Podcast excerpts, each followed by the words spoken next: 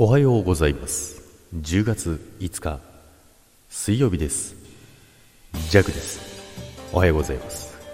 今日もよろしくお願いいたします。さて、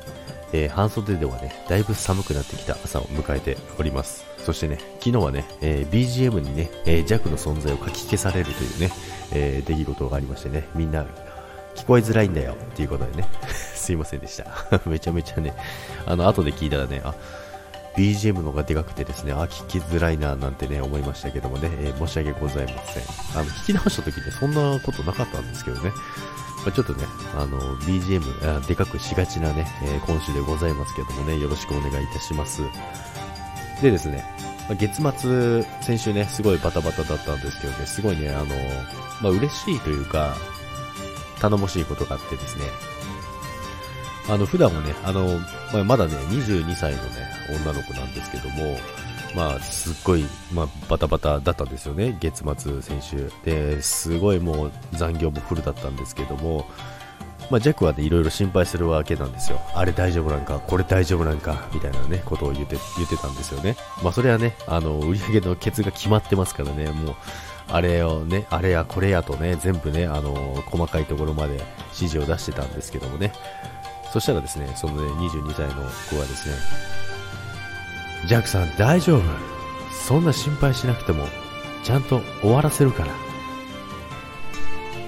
ってね、言うんですよ。おっとっとっとっと。これね、急にこんなこと言われてね、ズッキューンってなりましたよ。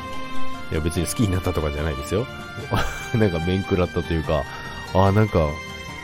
嬉しいな、頼もしくなったなって、すごい嬉しかったですね。普段はですね、もう眠いだの、眠い、だるいって